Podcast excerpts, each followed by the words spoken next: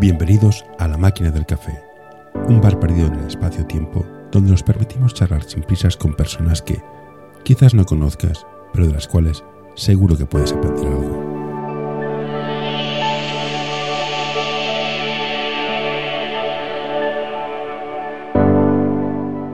Hoy tenemos con nosotros a Robert Gómez. Hola Robert, eh, gracias por aceptar venir aquí. Eh, no sé por dónde empezar, porque hacer muchas cosas, pero estás coordinando una categoría de básquet de formación en un equipo en Madrid, creo que es así. Eh, sí, coordino en un club de colegio. estoy, bueno, estoy en dos sitios. Coordino de categorías de minibásquet hasta el infantil A. Tenemos unas 7, 8 equipos, desde el pre-Benjamín 2015 eh, tenemos luego eh, Benjamín 2014, Benjamín 2013, un Alevin femenino, eh, un Benjamín 2011-2012 y luego tres infantiles. un infantil puro, un infantil mezclado 2009-2010 y luego un infantil especial en Madrid.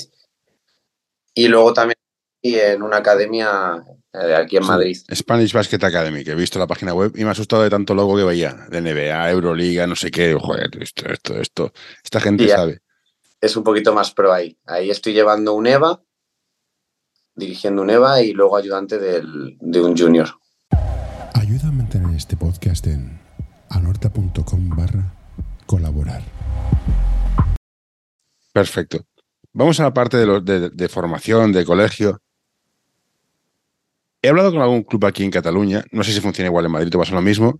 Les cuesta captar, llenar la escuela, la, escuela, la escuela no sé cómo se llama en castellano, la escuela de básquet para tener equipos de premini. ¿Os pasa lo mismo a vosotros o cómo hacéis que venga mucha base en la pirámide para subir gente? Bueno, sí que es verdad que nosotros al final el acceso a los niños lo tenemos, bueno, más directamente por el tema del colegio. Entonces, es verdad que el colegio trabaja mucho con el tema del baloncesto porque, bueno, aparte de natación y, judo, es a día de hoy el deporte prioritario en el colegio. Entonces el acceso a niños sí que lo tenemos un poco más eh, sencillo y directamente por el tema de que pues, directamente estamos en un colegio. Sí que es verdad que, por ejemplo, en las categorías de mini eh, tenemos más niños de fuera incluso que del, que del, propio, que del propio colegio. Pero bueno, sí que es cierto que, cuesta llegar un poquito a los niños que se apunten, porque también tenemos un poco el tema en Getafe eh, con el tema del fútbol, que al final también tienen un equipo de primera y demás, mm. y un club como es el baloncesto Getafe, que acapara mucho más por tema de estructura y por tema de que dirige todas las escuelas de alrededor, pues nos cuesta llegar. Pero sí que es verdad que en los últimos años estamos creciendo un poquito más en niños. Tenemos mucho más equipos que hace dos años, pero bueno, las primeras edades hasta que se enganchen y demás sí que es un poquillo más complicado. Y como vengo del mundo del marketing, ¿cuál es vuestro argumento de venta para los padres? Bueno, nosotros eh, lo primero que hemos hecho en el club hace dos años fue un poquito darle más de importancia a las redes sociales, intentar captar desde, desde redes sociales. Hemos metido a una persona que se encarga única y exclusivamente de gestionar redes sociales, tener una actividad eh, prácticamente de todos los días o de cada dos días en, redes, en redes sociales. Y luego sí que es verdad que nosotros eh, antes de que acabe la temporada eh, directamente vamos colegio a colegio repartiendo, repartiendo folletos y directamente pues yendo a la familia a darle un folleto explicándole un poquito cómo funcionamos e intentar captar, pues bueno, a través de esas dos vías, a través de las redes sociales y luego llamar directamente, yendo pues directamente colegio a colegio a, repartir panfletos y a ver si anima. Entonces, pues en esas dos vías estamos un poco. Supongo que os pasa como aquí, que los que llevan los premios, no sé si los nombres son iguales, ¿eh? pues yo, yo, le vine aquí no los conozco, deben ser nombres cambiados. no, aquí sale que es, pues bueno, Benjamín, no sé si lo llegáis a tener, la categoría. Bueno, nosotros aquí tenemos eh, el, el baby basket. minis nuestros, minis, infantiles, cadetes, juveniles y ya. claro, aquí el mini basket se divide en cuatro años. En dos ah. años de Benjamín, Benjamín de primero y Benjamín de segundo. que estamos hablando, pues a día de hoy los Benjamines categoría 2014-2013. Y luego tenemos Alevines, que sería pues 2011-2012. Échale que Alevines quinto y sexto de primaria, también tercero y cuarto, ¿no? que es cuando ya sí que hay una competición más reglada en, en la comunidad. Y luego, pues, eh, segundo de primaria y primero de primaria, suele haber competiciones un poquito más de escuela, más locales, municipales, mm. Pero que no están todavía en competición de federación madrileña, sino que es un poquito más federación de Getafe, federación de Fuenlabrada, que son los municipios. Aquí nos gusta la marcha, vamos, vamos a lo loco, es una locura. Pero te voy a preguntar, normalmente lo que suele pasar es que pones al, al entrenador del junior o a un, chico de 17, 18 años a llevar a los, a los equipos pequeños. Gente que empieza de cero, ¿qué claves les dais a los entrenadores para que aprendan, no se aburran y que para mí lo que es el triunfo, repitan al año siguiente? ¿Qué les decís a los entrenadores? ¿Cuál es el truco o la, guía? O... Bueno, a ver, aquí lo que hacemos primero sí que es verdad que cuando empiezan con 16 años, yo te hablo en mi club, ¿eh? a nivel de otros no sé cómo funcionará, si funciona así, pero sí que es verdad que que la línea general de los clubes es así, pero más concretamente nosotros en, el club, en Aristos, ellos empiezan un primer año de ayudantes, siempre. Mm. la idea es siempre empezar un año de, ayudantes. Eh, los entrenadores nuestros en Mini sí que es verdad que son gente joven, pero son gente que ya lleva pues, por lo menos dos, tres años en, funcionamiento. Entonces, eh, nosotros intentamos que el primer año que ellos empiezan, para que ellos le vayan cogiendo el gusto, es estar con alguien que les pueda ir enseñando poco a poco y que puedan ir, pues bueno, empezando con, con alguien. No, no hacemos eso de primer año, te sacas el título de entrenador, no has entrenado nunca y venga a la guerra de primer entrenador. No, eso, es una salvajada. Claro, intentamos que, que, sea, pues bueno, por lo menos que tengan un año en los que tengan, que tengan experiencia. También nos sirva a nosotros un poco para ver cómo van funcionando ellos, si les gusta, si no les gusta, si les vemos comprometidos, si les vemos en la dinámica, si les vemos metidos. Y luego ya sí que el segundo año, en función de cómo hayamos visto ese primer año, sí que podemos eh, intentar darles algo más o que sigan, pues bueno, formándose como, como, entrenadores, como entrenadores ayudantes. En nuestro club, por lo menos, y en la coordinación que yo tengo, sí que es verdad que los entrenadores tienen unas pautas muy marcadas de mm. qué queremos, cómo lo queremos Y, cuál es la finalidad. Ellos a principio de temporada eh, se les pasa un PDF, un documento, donde es, pues al final les intentamos detallar todo al máximo, ya no solo el contenido que se les va a dar, sino también un poquito qué objetivos tenemos a nivel personal con los niños, qué objetivos tenemos eh, a nivel de club, qué objetivos, no solo en la parte deportiva, sino también un poco en, oye, cómo queremos tratar a los chicos, cómo queremos que los chicos se sientan, eh, cómo queremos que funcionen los equipos a nivel de grupo de relaciones entre ellos y demás. Entonces ellos tienen todo muy, muy, muy, muy marcado desde el principio. Evidentemente dándoles cierta libertad a que ellos luego, pues todo eso que se les marca, cómo llegamos hasta ello. Pero sí que ellos desde el primer momento tienen muy marcado todo. Por suerte los primeros entrenadores son gente que conoce mucho el club y que sí que lleva muy a rajatabla todo eso. Nosotros, por ejemplo, una de las normas que tenemos, sobre todo los, a nivel de club en general, pero sobre todo los primeros años, es que quien quiera jugar, juega no hay, eh, no, pues vamos a hacer una captación para ver si, no, no. Esto, es uno, de mis dilemas morales. Yo estoy de acuerdo que los niños en formación, pequeñitos, han de jugar todos. Y siempre hay el bueno. Sí, claro. talento natural, el bueno. Y gestionar eso es muy difícil. Y hablando con clubes de aquí, que gente que está muy arriba, es en plan, me lo decía muy claro, en plan, los padres miran los clubes que están arriba. Y si quieres estar arriba, has de echar gente. Hay dos hmm. maneras. O se van, o se te van los buenos y te quedas malo, o se te echas a los malos. ¿Cómo gestionas esto en un club que al final uno de cada 25.000 niños o uno de cada 8.000, no sé, muy poca gente llega a vivir de esto y esto es una especie de escuela de valores bien llevada. O sea, ¿cómo gestionas esto? Básicamente esto, los muy buenos y los muy malos que estén juntos. No, bueno, al final eh, por suerte, yo creo que, bueno, al principio de temporada sí que nosotros intentamos que los padres entiendan todo esto. Nosotros al final sí que es verdad que por estructura de club, por ejemplo, en el 2013 tenemos eh, un niño que está ahora a nivel de, selección de Madrid. O sea, imagínate, o sea, que el nivel al final es que destaca sobre el resto. Y luego tenemos niños pues que al final pues tienen un poquito más de dificultades y demás, pero lo primero que hacemos es hablar con las familias.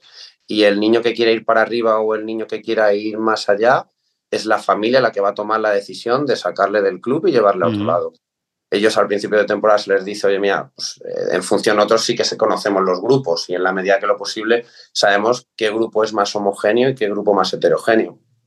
Y a los padres se les dice desde el primer momento, oye, pues este grupo tenemos niños que destacan un poquito más, que destacan un poquito menos, pero la idea del club es que todos en ciertos momentos tengan eh, el mismo margen para poder desarrollar su actividad, sabiendo que pues al final cada niño es pues, con más talento o con menos talento, pero a las familias se les queda muy claro desde el primer momento.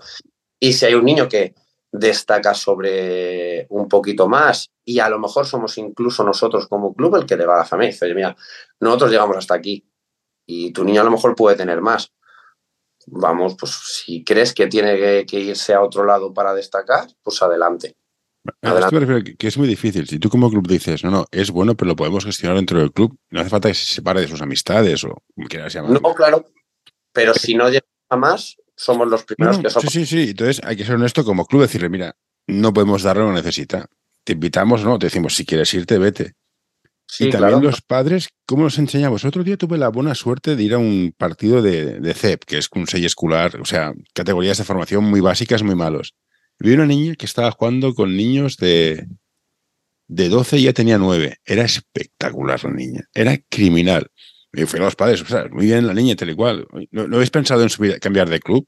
Ir a un club más serio? En plan, no, no, la niña está aquí, juega con sus amigas, olvídate. Y es una niña que podía estar jugando mucho más arriba. Y dije, joder, estos padres tienen sentido común. ¿Cómo le dices esto a un padre en plan?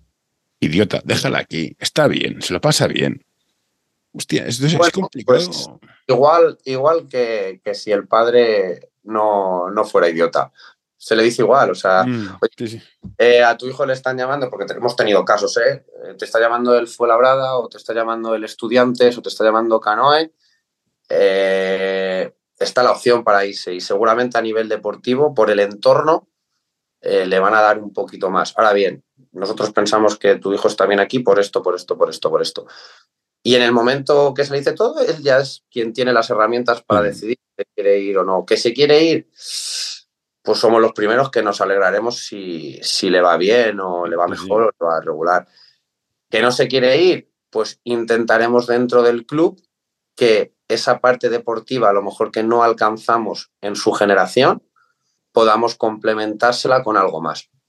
Es decir, por ejemplo, oye, a nivel deportivo, tú eres un infantil de primero, joder, que estás, que te cagas, que tal, que tu generación, tú eres el rey capitán de tu generación, eh, pero además te podemos dar que puedas subir con el infantil de segundo. ¿Por qué? Porque esa parte deportiva en la que tú te tienes que seguir formando en tu equipo, que al final yo creo que es importante que en ciertas edades los niños jueguen independientemente del entorno.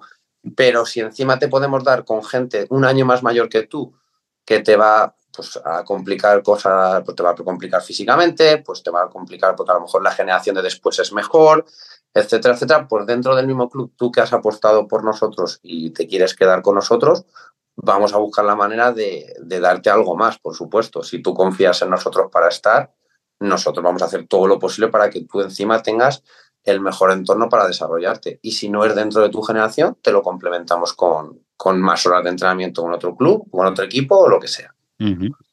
Y un tema que tengo curiosidad porque a veces lo veo bastante es cómo van de paciencia los niños. Y me refiero, el deporte es un deporte, el baloncesto es un deporte de gente alta, pero ser alto es una putada cuando eres pequeño, porque es torpe. Y decirle a un niño de, de, de 9, de 8 años en plan, ten paciencia, que cuando tengas 15 te lo vas a comer todo, pero como, como quieras. Es fácil darles, concienciar de ten paciencia, sé que ahora no llega, sé que te la botas en el pie, ten paciencia, te faltan cinco años. ¿Cómo transmites la paciencia al jugador, a los padres del jugador y a los padres de los otros jugadores que dicen, ¿qué hace este tío jugando? Pues, a ver, yo creo que al final, eh, en este aspecto y sobre todo con edades muy tempranas, eh, tienes que convencer a las dos partes. Y creo que la primera parte que tienes que convencer es a la familia.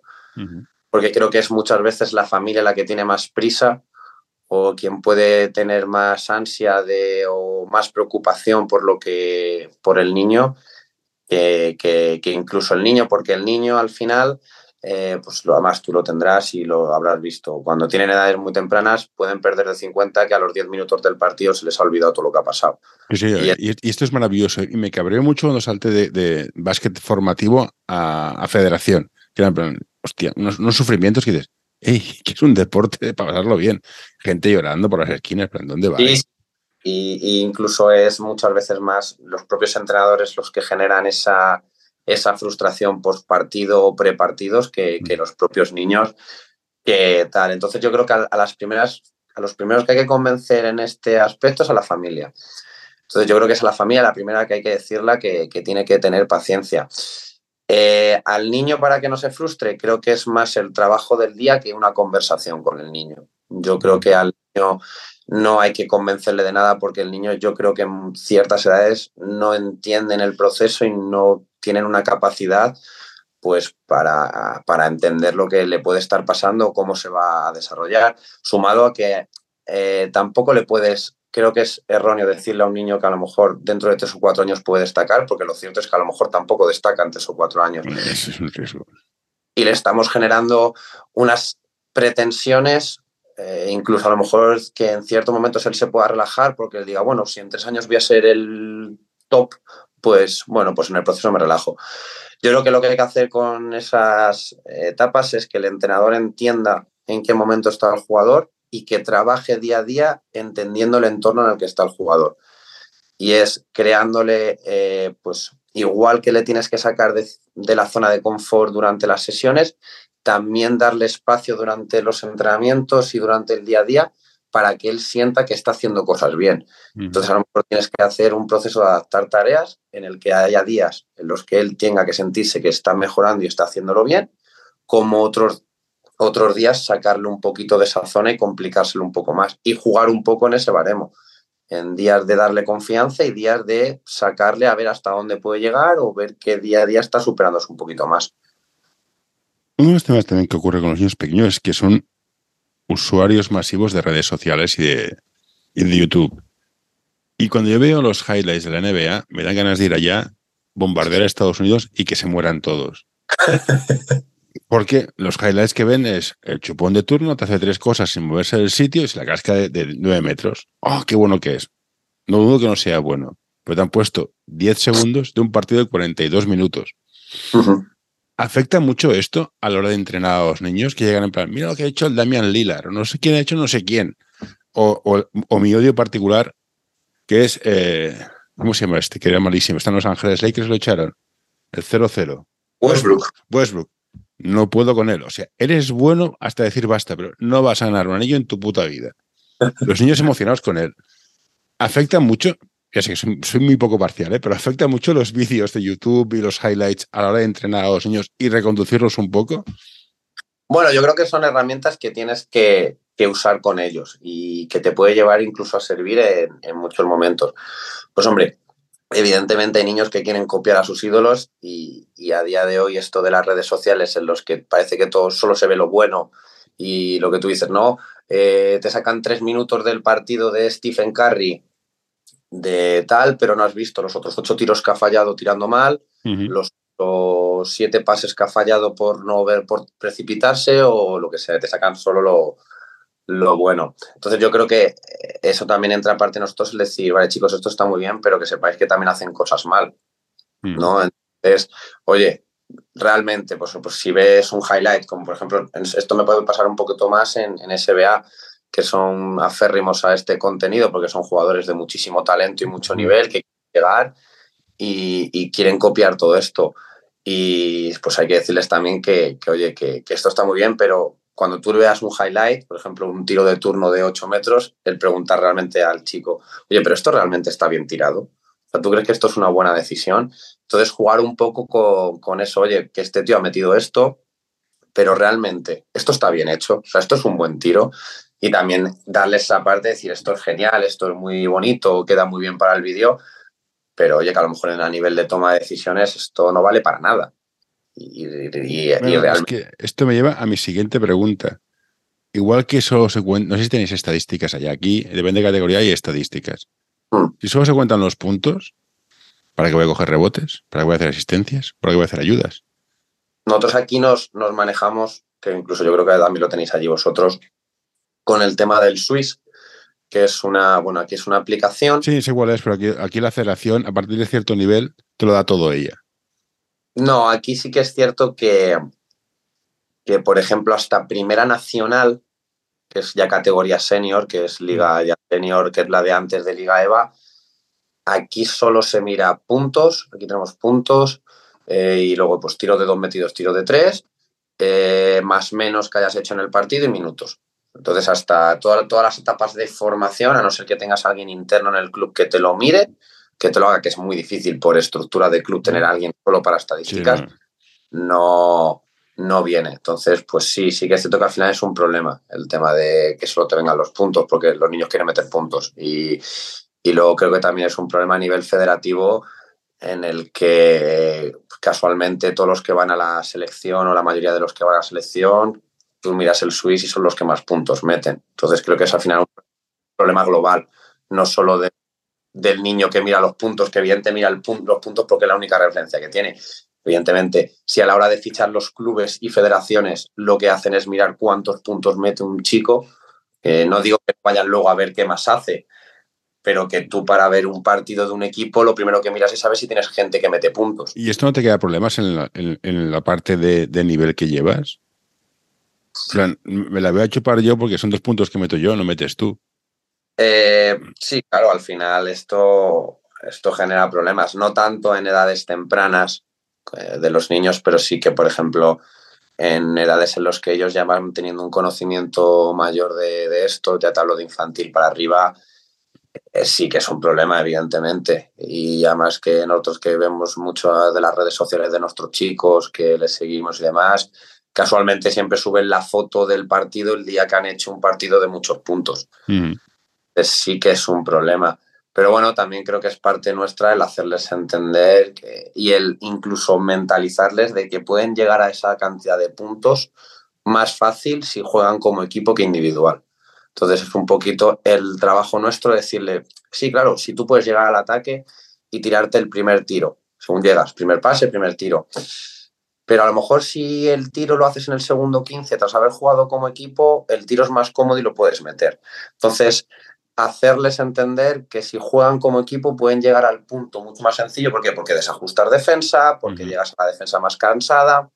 Entonces, lo intentamos no vender, porque creo que al final es real eso, ¿no? Que vas un poquito más en equipo, eh, tienes que tienes más probabilidad de meter pero intentamos vendérselo de, esa manera. Luego, pues, al final, el proceso es mucho más complicado, evidentemente. A ver cómo le sacas al niño de que en el claro, si es lo que hablábamos antes, si en el highlight te viene que a los 7, 5 segundos de posesión han cruzado medio campo y te ha llegado Damian Lillard o te ha llegado James Harden y te ha tirado el tiro de 8 metros y lo ha metido, pues te dirá el niño, juez.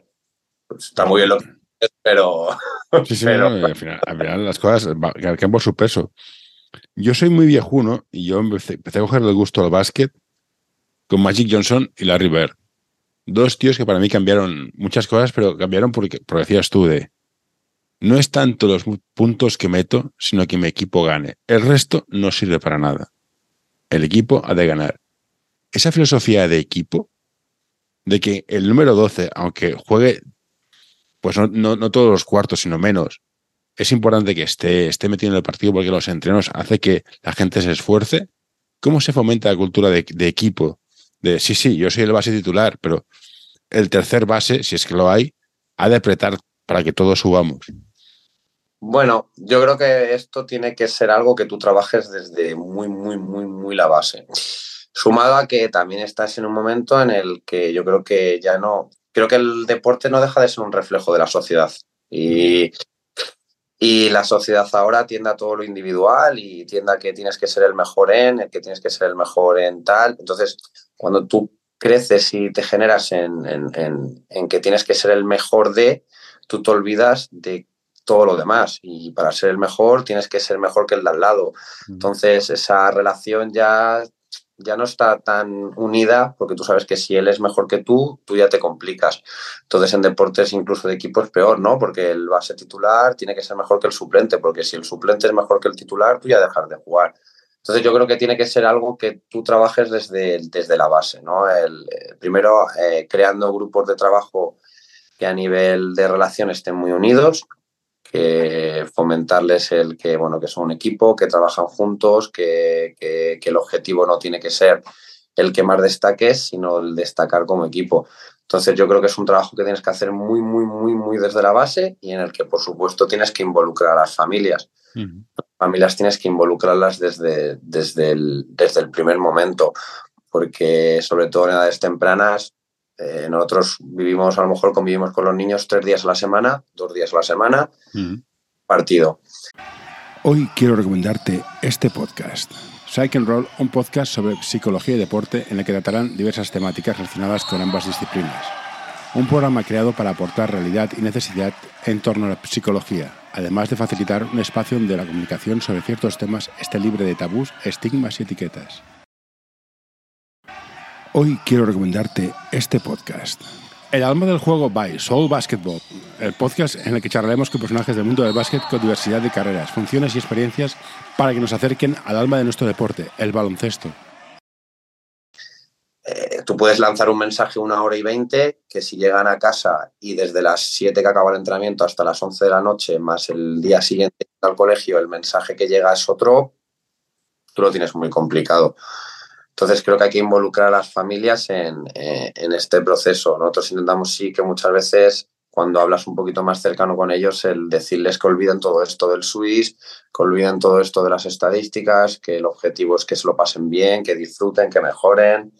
Y bueno, pues la familia que se te quiere subir al barco, bienvenida sea, y al que no, intentar que se suba, sabiendo pues que hay casos en los que es mm, imposible, no, no puede cambiar mentalidades y sobre todo pues lo que hablábamos, ¿no? que hay entrenadores muy jóvenes eh, en estas categorías, siempre tienes al típico padre de, bueno, a mí que me va a explicar el niño este de 19, 20 años de cómo funciona la vida o de cómo funciona mi hijo o de cómo, qué decir.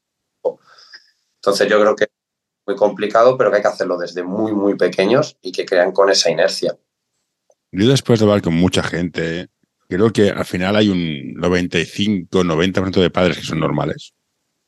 Hmm. Y hay un 5% que es, mira, mi hijo de por hace básquet, me da igual, y un 2% de toca pelotas. Pero, en vez de criminalizar a los padres, no, es que los padres no pueden estar en los entrenos.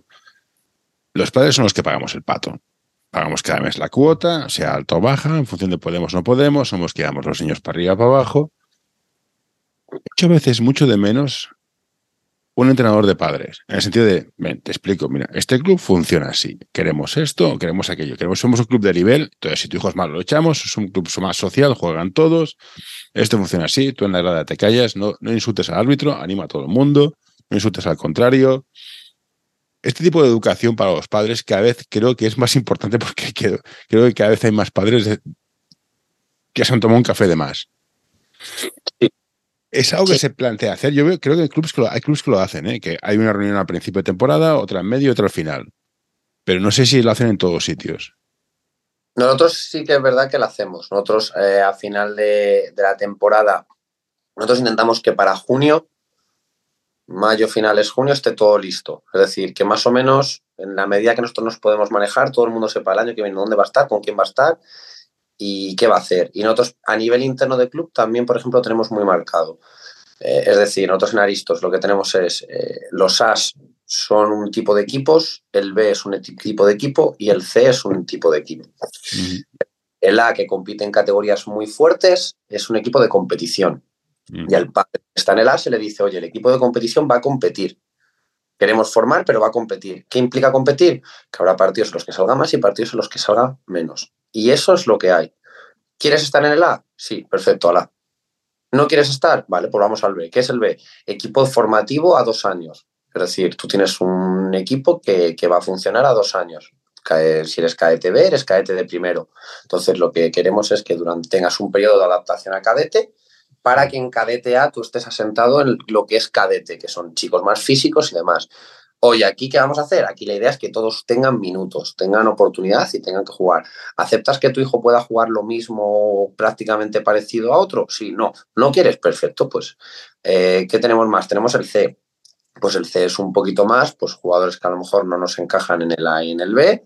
Eh, pues un equipo un poco no... Más, social, digámoslo así. Sí, vamos a decirlo así. Y oye, que trabajar igual de, mm, de, respetuoso e igual de serios con ellos, porque a lo mejor si tú haces un buen año y tú das un salto de calidad y mejoras en, este contexto, tú puedes estar el año que viene en el cadete B o en el Junior B, ¿no? Y eso intentamos nosotros dejarlo, dejarlo muy claro y que ellos desde el primer momento decidan. Pero si deciden estar, tienen que aceptarlo. Lo que no aceptan, pues seremos nosotros los primeros que les digan, oye chicos, pues pues este no es vuestro sitio, sabiendo que vamos a perder a alguien, pero al final, evidentemente, los padres pagan por un servicio. Hay que explicar el servicio que se les da, por supuesto, súper detallado. Pero si en el proceso del año a ti no te gusta el servicio, esto es como una compañía de móvil. Te coges, te, bajas, te cambias. Y punto pelota. Ya tengo una pregunta como padre. Mi hijo le da por jugar a básquet, misteriosamente nadie le ha influido. Yo como padre quiero un sitio, mi hijo juega a básquet, aprenda ciertos valores a través del básquet, que es el esfuerzo, el trabajo, no se improvisa a último día, y que tenga un entorno donde, ¿dónde vas? Voy, a, voy, al, voy al club a ver un partido de lo que sea. ¿Este entorno social de existe o, ha desaparecido? en mi época existía. La gente iba, voy al club a ver no sé qué. Ahora existe porque cada tres años veo que hay unas escabechinas en los clubes de cierto nivel, que es en plan, es que no quedan, quedan cuatro del equipo original. ¿Se mantiene? ¿Es difícil? Yo creo que eso ha cambiado mucho. O sea, creo que yo, por ejemplo, cuando hace unos años, cuando yo era cadete, y no te estoy hablando, estoy hablando de hace 10, 11 años, cuando yo era cadete junior, sí que, sí que ibas mucho más a ver eh, lo que pasaba en tu club, porque se creaba yo creo que un, pues un sentimiento de pertenencia. Creo que con el vaivén que tienen desde desde el primer año que empiezan a jugar baloncesto, de este año estoy aquí, el otro año me llaman de aquí, el otro año me llaman de allá, ahora me voy aquí, ahora me muevo allá, es muy difícil que tú en un sitio en el que no estás un tiempo largo, tú crees un sentimiento de, pertenencia. A mí al final lo que me llevaba a ver partidos de otras categorías es que conocía a la gente de la otra categoría porque a lo mejor llevaba tres o cuatro años allí. Mm. Entonces prácticamente había crecido con ellos, sabía quién jugaba aquí, quién jugaba ahí y luego tenía un sentimiento de amistad. ¿No? Que al final tú en tu equipo, si era cadete, eh, yo tenía mi grupo de amigos del cadete y nuestro plan era ver a nuestro grupo del junior, porque primero porque muchos subíamos con ellos a jugar. Eh, segundo, porque ya, pues eso, de subir, tú ya te relacionas y estás con ellos. Siguiente, porque tú tenías un sentimiento de pertenencia al club y, y tú querías que ganase tu equipo junior y querías que ganasen tus colegas más mayores ahora con el vaivén que hay de jugadores, yo creo que es muy, muy, muy difícil que creen ese sentimiento de pertenencia. Y a mí me da un poco de pena. Hay muchas veces que, que un niño ficha en un club y ficha porque cree que ese club es el trampolín para irse a otro. Entonces, ¿qué sentimiento de pertenencia va a tener ese niño al donde está? Ninguno, ninguno. En fin. Bueno, entonces demos un salto al Spanish Basket, Basket ahora estoy dando la página, pone NBA, NBA, J-League, Turkish Airlines, Eurocup, ACB, NCAA, hostia, que bien pronuncio, la Federación de Madrid, la FEB, el Básquetbol y no sé qué leches y la FIBA. ¿Qué esto qué es? Bueno, pues la, Spanish Basketball es una, es una academia que trabaja con jugadores, eh, que tiene un funcionamiento de club a nivel de Madrid, eh, española con el EVA, pero que básicamente lo que es es una academia para trabajar con jugadores extranjeros.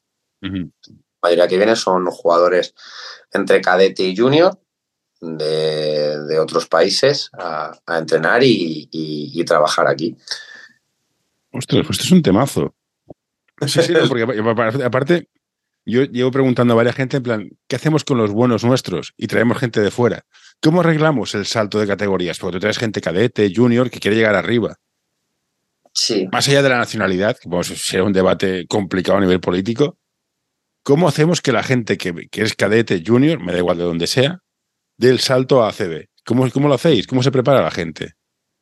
Bueno, nosotros al final, eh, pues eh, sí que es verdad que, nosotros tenemos el Liga EVA, ¿no? Que, es un poco pues el salto que más tenemos a nivel de Federación Española, eh, que es una competición en la que jugamos prácticamente con cadetes y juniors.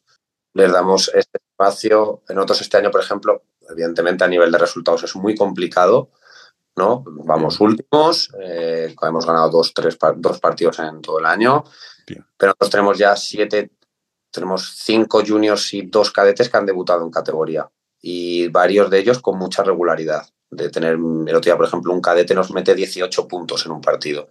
cadete de segundo en Liga EVA contra el tercero, que era Socuellamos.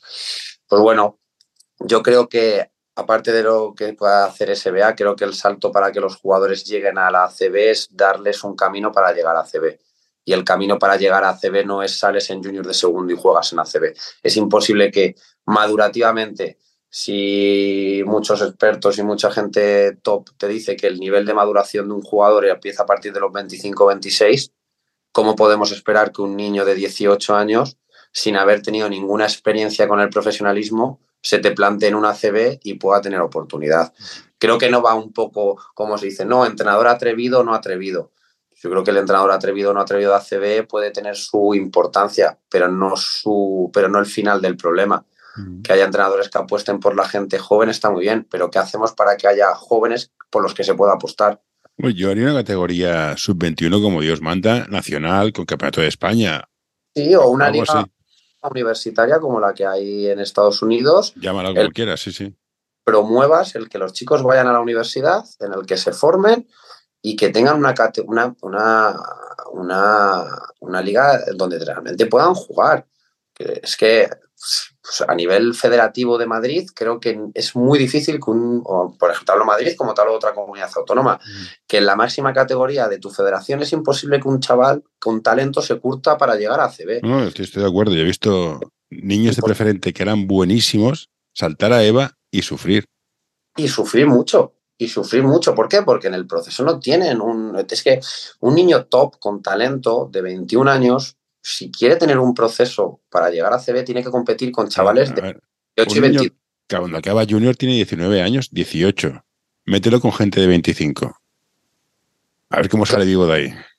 Es que, es que también sufriría. Entonces, a lo mejor tenemos que buscar una categoría en el que de entre los 18 y los 21 años, que más o menos el nivel físico y el madurativo es parecido, eh, que, de nivel con jugadores top, con, pues, pues, yo qué sé, a lo mejor una, una sub-21 ACB, en el que los equipos de ACB tengan jugadores sub-21 con internacional. Ahí, ahí, tengo problemas, porque tengo, tengo una rabia en la minicopa endesa que no veas. Yo, yo te compro un sub-21 de los equipos que sean. No, la minicopa endesa es un timo.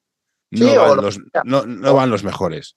El Andorra fue año, hace dos años y no te, el equipo era, era una el equipo era no era el mejor de España, digámoslo así. A mí esta, eh, ACB es una entidad privada y va a lo que va, que me parece muy lícito. Pero no es una entidad, no es una entidad formativa ni de broma. Pues como tú la quieras plantear, pero que haya una categoría en la que compitas a nivel nacional y que, y que tú te curtas con los 20 equipos, 22, los que tú, o si quieres hacer dos conferencias, lo que tú quieras. Sí, sí, eh, te lo compro. Con, con, gente, con gente de su nivel y, por supuesto con los ojos vistos a, categorías, pues Leporo, Les Platas. Mm. No sé, es que, es que Leporo, Le Plata y Eva eran de formación y ves a gente en Eva y dices, tienes más años que yo. No, es imposible. Nosotros hemos competido, nosotros al final este año que hemos competido en la categoría, que ya conoces a todos los equipos que hay y demás, pues nosotros, nosotros es verdad que tenemos una media de edad de 18, 19 años. porque no, es lo, no es lo habitual. No es lo habitual debería, creo que serlo, ¿no? En una competición que además es la primera de Federación Española, debería. Porque esto está muy bien, ¿no? El, ocho fichas formativas con jugadores nacionales. Pues sí, sí, muy bien, ocho fichas formativas nacionales, pero ¿de qué me sirve que los nacionales 34, 32, 28 años? ¿Qué formación está dando ahí? es que repitió curso. claro, está llenando la liga, sí, muy bien, españoles, nacionales, que hayan jugado tres años en España no, pues a lo mejor lo que tienes que poner es que en la normativa de, tu plantilla tengas que tener cinco tíos de, menos de 22 años. Ya verás cómo cambia la categoría. Ya verás cómo. O como hacen, o yo qué sé, o que siempre tenga que estar uno, de, uno o dos de, menos de 22 años en el campo jugando. Ya verás cómo también cambia la formación de los jugadores. Sí, bueno, eh, la, broma es el, el Vasconia que tiene un nacional para hacer, para hacer, para, pasar en la foto. Creo que existe. Sí, claro, que al final es el problema, que yo no creo que vaya tanto entre nacionales o no nacionales. Creo que va en que no hay un proceso para que los chicos lleguen. Sí, eso te decía, podemos entrar en la política de nacional o no nacional. Gente joven, dejémoslo ahí, gente joven que llega arriba es muy difícil. Es muy difícil y ya está, porque ¿qué está? El del Unicaja que, está, que ha llegado, que está ahí en viaje. Sí, el Cedo que se ha ido a, Granada. ¿Y cuántos más están dando el salto? Poco, a, Daimara. un tío de 220, claro, es que no el salto, un tío de 220, ya mátame, camión. Claro, es que al final, tú, por ejemplo, ahora este año que hemos tenido este verano la sub-17, eh, subcampeona del mundo, haciendo un papelón, jugando a la final a Estados Unidos, metiéndoles en que casi hacen otra vez la del Junior de Oro. A ver, en cinco años, ¿cuántos están en ACB? La generación de, por ejemplo, del Real Madrid, la del 97, 98, 97, que gana Euroliga, Junior, que gana todo, que tal. ¿Cuántos han llegado a CB de esa generación? ¿Cuántos están por ahí intentando un Lepor o un Les Plata? Mm, ¿No hay uno en Zaragoza? Bueno, no sé. Bueno. Y va, es Justa, está Barreiro también, pero, pero realmente ni eh, siendo top de su año en el Real Madrid ganando una Euroliga, ¿cuántos son? Eh, Núñez, se fue, se fue a Berlín. Claro, y, los datos le dan la razón. Y sobradamente. Mm. Y sobradamente. Bueno, llevo ya contigo una hora y no quiero hablar de más tiempo, así voy a hacer la pregunta de padre y cuñado. ¿Por qué he de apuntar a mi hijo a hacer deporte y por qué no mejor que se haga influencer en las redes sociales? Bueno, yo creo que al final sí, eh, creo que, la principal es el, entorno saludable en el que tú te estás moviendo, ¿no? Que, que hombre, que al final, sobre todo en actividades de equipo, eh, lo primero es que los niños eh, tienen que hacer actividad física por el simple hecho de su salud. yo creo que ya va más allá el tema de que un niño haga deporte o no, que, es a nivel de salud. Yo lo que le digo a muchos padres, sobre todo en edades tempranas, no, es que no sé si va a seguir con baloncesto, que no siga con baloncesto, pero que haga algo. Estamos de acuerdo, a hacer un poco de deporte, porque mm, la asignatura de deporte no está muy bien trabajada en formación, en, la educación reglada, digámoslo así. Para mí. No, pero, pero, es que al final eso es un problema muy, muy grande y, que incluso lleva al abandono escolar en esto, al abandono escolar, al abandono deportivo muy pronto. Si es que ya no solo el simple hecho de que el niño haga deporte, no, es hasta cuándo lo hace. Es que cada vez abandonan antes. Bueno, es que Mar, Mar Rovira hizo una encuesta, un estudio, y por qué dejaban el básquet los niños y las niñas, principalmente las niñas. Y, la presión de los estudios era muy alta. Había también el tema de no jugar, el entrenador, pero un porcentaje muy alto era la presión de los estudios. Y deja gente que lo deja en cadete de segundo, junior de primero, por presión de estudios. Si te gusta este episodio, por favor, deja un comentario o compártelo con tus amigos. Ya sé que es una pesadez y todos lo pedimos, pero ayuda bastante. no está funcionando bien.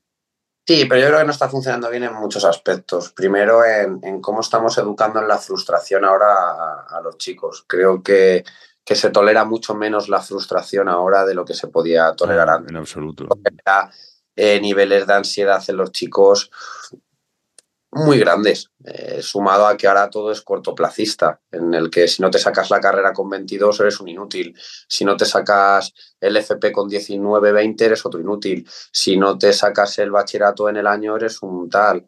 Por eso te decía, cuando, te preguntaba sobre niños pequeños, es en plan, tras de proceso, espérate, a lo mejor mejorarás, te toma tu tiempo. Y la paciencia es muy escasa a veces, pero no, es que quiero ser el mejor.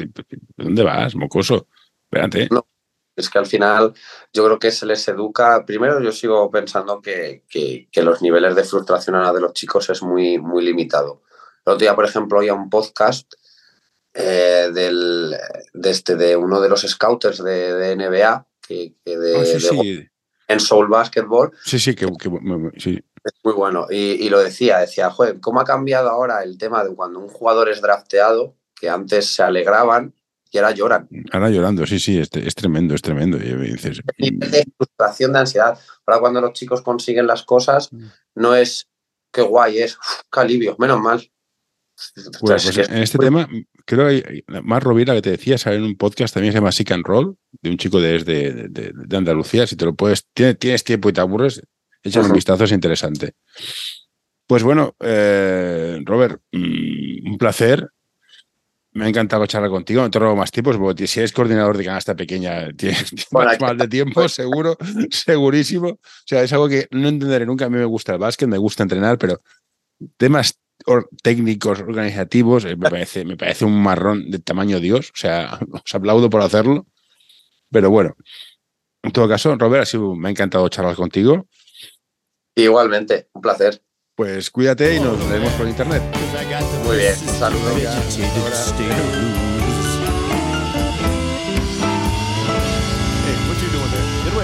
No, don't you touch that. No, don't you pull that plug. No, hey, hey, nurse, nurse. Uh. All right, I'm done.